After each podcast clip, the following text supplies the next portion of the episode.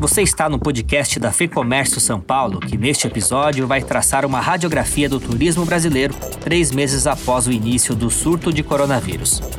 No mês de abril, a queda no faturamento foi de 55% em relação ao mesmo período do ano passado, a maior retração da série histórica desde 2011.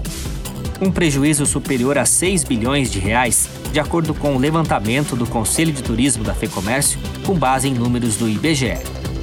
E com os índices de confiança e de consumo apontando para baixo, a expectativa é que os impactos dessa crise sejam longos. Essa é uma das conclusões do relatório que a FEComércio e a Panrotas assinam mensalmente com dados e tendências do setor. Mas o turismo tem muitas características e vale a pena olhar com cuidado para cada uma delas. Por isso, convidamos Mariana Aldrigue, presidente do Conselho de Turismo da FEComércio, para falar um pouco sobre as expectativas desse setor. Mariana, obrigado pela entrevista. É, gostaria de começar repercutindo alguns destaques do, do relatório mensal elaborado pela FEComércio e pela Panrotas. A primeira questão é sobre a reabertura econômica. Enquanto a China e a Europa já estão ensaiando uma reabertura gradual, o Brasil vive um momento mais crítico. Existe espaço para o turismo se recuperar ainda esse ano, Mariana? Qual é a sua percepção? Obrigado mais uma vez pela entrevista. Eu é que agradeço a oportunidade. Nós temos, eh, no âmbito do Conselho do Turismo e também em outros fóruns de discussão que vários dos nossos conselheiros participam, tentado encontrar esses sinais né, e por onde uh, caminhará a recuperação do turismo. Há, sim, perspectiva de recuperação, em hipótese nenhuma, a gente pode afirmar que o turismo volta aos números que a gente tinha no mesmo período do ano passado e mesmo ao final do ano passado. Todas as nossas estimativas indicam que a gente vai ter um retrocesso em números e faturamento equivalente ao ano de 2015 ou 2016. Então, isso nos, nos dá uh, uh, perspectivas de realmente ter o turismo de 2019 em números lá para 2023. Porém, a gente também depende de uh, uma combinação de fatores que é o panorama e a estabilidade econômica interna do Brasil e as nossas relações com os países que nos receberiam como turistas ou enviariam turistas para o nosso país. Então, uh, no começo da pandemia, a gente não estava colocando na balança a questão da imagem internacional, mas agora a gente já vê, inclusive, notas, por exemplo, como aqui recentemente foi divulgada da Comunidade Europeia, que vai uh, controlar com muita rigidez a entrada de passageiros que venham de países onde a pandemia não foi totalmente controlada, o que é o caso do Brasil. Então, é, para simplificar essa resposta, haverá recuperação, mas essa recuperação vai ser lenta e uh, em, em volumes e em características diferentes daquelas que a gente estimava em março. E o câmbio, Mariana, deve interferir de alguma maneira? E a, a, quando a gente chegou na, na cotação seis reais por dólar, foi extremamente assustador, mas não se percebeu efeito em turismo porque a, a nossa movimentação estava perto de zero. A gente já teve aí um recrudescimento né, dessa variação, e há analistas indicando que a gente vai uh, talvez chegar a 4,50, 4,60, mas sem dúvida, toda variação cambial afeta o comportamento do turista, mas não a ponto de cancelar viagem, né? Pensando no turista que sai do Brasil e vai gastar em dólar. O que ele faz é modificar o padrão da viagem, ou o destino, ou a permanência. Entretanto, seria um momento mais interessante de recebermos turistas estrangeiros, porque os preços dos produtos brasileiros, especialmente os melhores produtos, estão muito acessíveis. Né, praticamente 20% do que eles valem uh, em seu equivalente na moeda estrangeira. Mas, de novo, aí entra o ponto imagem e a percepção de segurança. Então, quando a gente tem uma condição favorável, a gente vai colocar na balança, as outras estão extremamente desfavoráveis.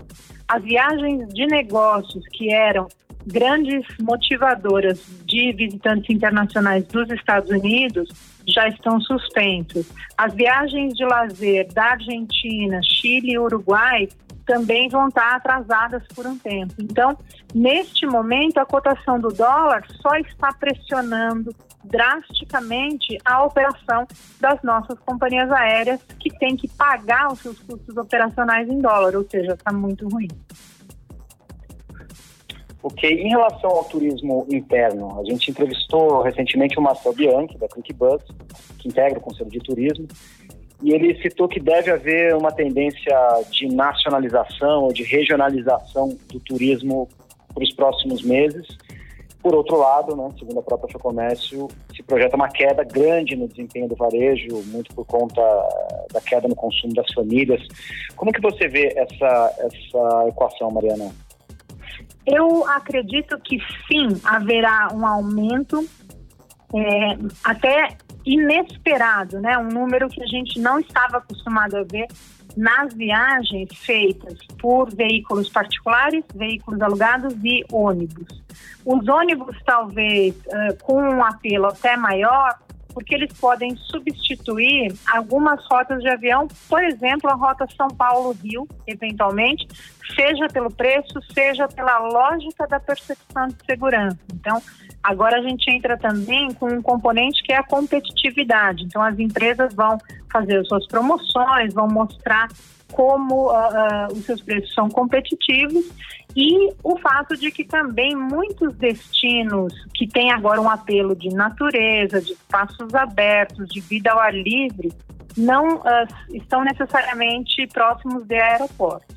Então, é bem provável que sim haja um aumento uh, deste tipo de turismo, turismo rodoviário auto-organizado, né, organizado pelo próprio passageiro, e um ponto interessante, tem muita gente que ao visitar parentes e amigos, porque muito tempo confinado, não encontrou família, vai reencontrar, fazer as comemorações, eles ativam a economia do turismo e, por consequência, naturalmente, todo o setor de comércio e serviços.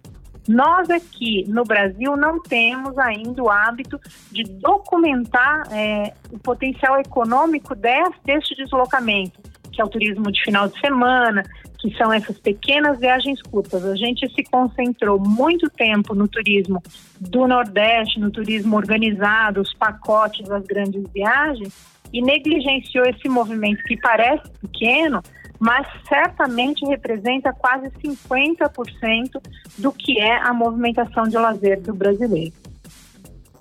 E o, e o turismo de negócios, Mariana? Você citou rapidamente a questão é, norte-americana, né, envolvendo os Estados Unidos, mas existe uma perspectiva diferente para o turismo de negócios?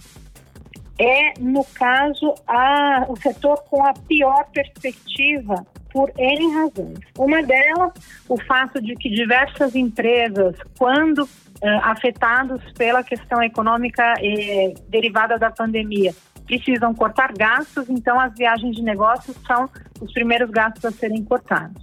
Em segundo lugar, porque a maioria dos envolvidos em viagens de negócios se adaptou quase que imediatamente ao trabalho remoto e tentou manter a sua produtividade. Então aí fica uma marca daquelas que a gente grifa para olhar bem, especialmente o ano que vem, se isso será temporário ou se será uma mudança como um legado desse período de pandemia. E um terceiro ponto, que toda viagem a negócios é, tem que dar e garantir a segurança do seu uh, funcionário, a empresa tem que fazer isso porque é uma extensão das condições de trabalho. Então, de maneira geral, o risco passa para a pessoa jurídica que vai adiar ao máximo. Então, viagens de negócios, eventos, né, aglomeração ligadas a negócios serão provavelmente a última das atividades que a gente vai ver a retomada consolidada, justamente por conta do volume de cautela, de cuidados e, e precauções que serão necessários. Então, neste ponto é que a gente vê a, a, o cenário mais pessimista, né, nas viagens de negócios. Como está a implantação desses protocolos de segurança? Né? São muitos atores quando a gente fala de turismo, né? transporte, hospedagem, enfim. É, você tem visto essa, essa questão dos protocolos evoluírem? Muito, muito, e foi talvez uh, o momento em que mais agentes e representantes do setor tentaram e se dedicaram a desenvolver alternativas justamente pela compreensão é, dessa urgência, né, de, de criar condições para que os negócios pudessem minimamente recomeçar. Então, há muitos bons exemplos internacionais, especialmente aqueles que vieram de Ásia e Europa, que, por testarem primeiro, já chegaram para a gente com alguns elementos mais facilitados. Teve também muito, uh, muita discussão e troca entre setores similares.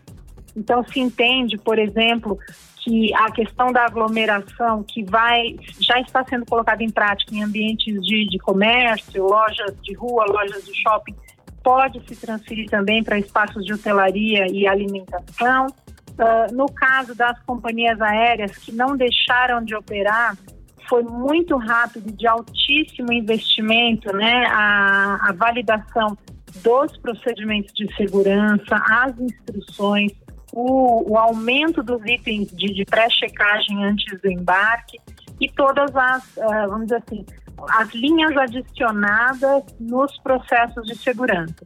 Eu hoje vejo, sem dúvida, tem uma oferta gigantesca de protocolos a serem seguidos e, e optados, mas os que o Ministério escolheu, e especialmente aqueles que o governo do Estado de São Paulo está oferecendo, são sérios, fundamentados né, em dados concretos e ciência, que é o que a gente precisa levar em conta. E, naturalmente, a gente vai ter que contar muito com o consumidor, o turista, ajudando e participando com a sua, uh, o seu entendimento e o seu uh, compliance, né? com a sua participação nessa prática. A gente sabe que em alguns casos pode ser difícil, mas o coletivo vai ajudar a gente encontrar os melhores, uh, as melhores alternativas para colocar essa operação dando certo. Olhando um pouquinho para frente, falando de retomada, é, o setor aéreo, você já está vendo uma retomada, pelo menos em relação à rede doméstica? Um, a perspectiva já é que o mês de junho chegue a 30% da capacidade que a gente tinha em fevereiro. A gente ficou março e abril com menos de 10%, uh, maio também entre 10% e 20%, e junho já chegando a 30%. E aí agora a, a, o reequilíbrio vai se dar em função da demanda.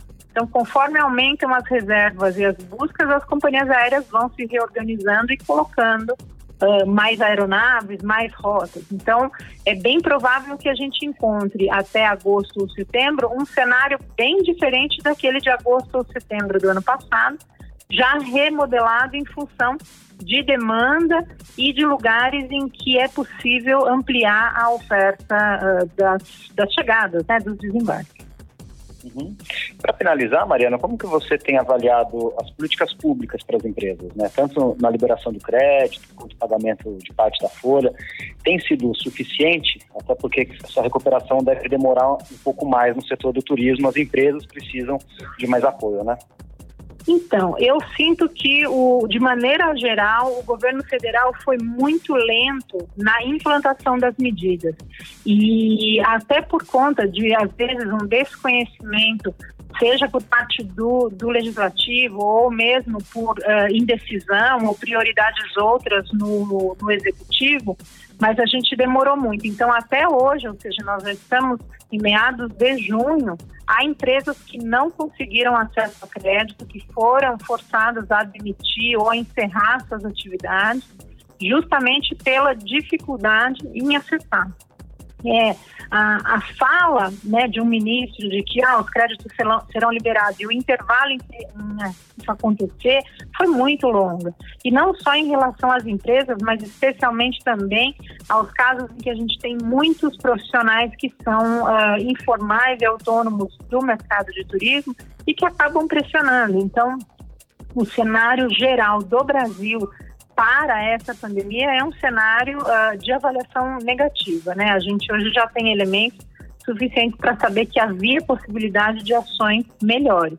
Então, da nossa parte agora é analisar o que temos e que propostas a gente tem a oferecer para várias instâncias de governo para minimizar este efeito e reinserir a maioria dessas empresas e empreendedores na, num cenário de melhor competitividade. É o que a gente vai se dedicar agora.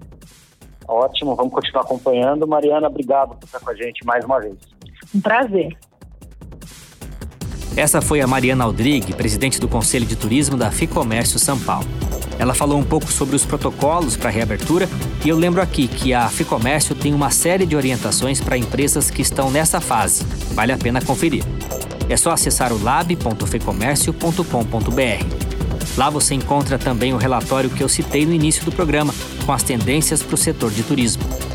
Ainda tem orientação sobre pagamento de impostos, tributos, relações de trabalho e tudo que envolve o dia a dia das empresas. O link você encontra aqui na descrição. A entrevista que você ouviu foi conduzida pelo Fernando Saco. A gravação e edição foram feitas pelo estúdio Johnny Days. Eu sou Guilherme Baroli, agradeço a sua companhia e volto em breve com mais uma entrevista para você.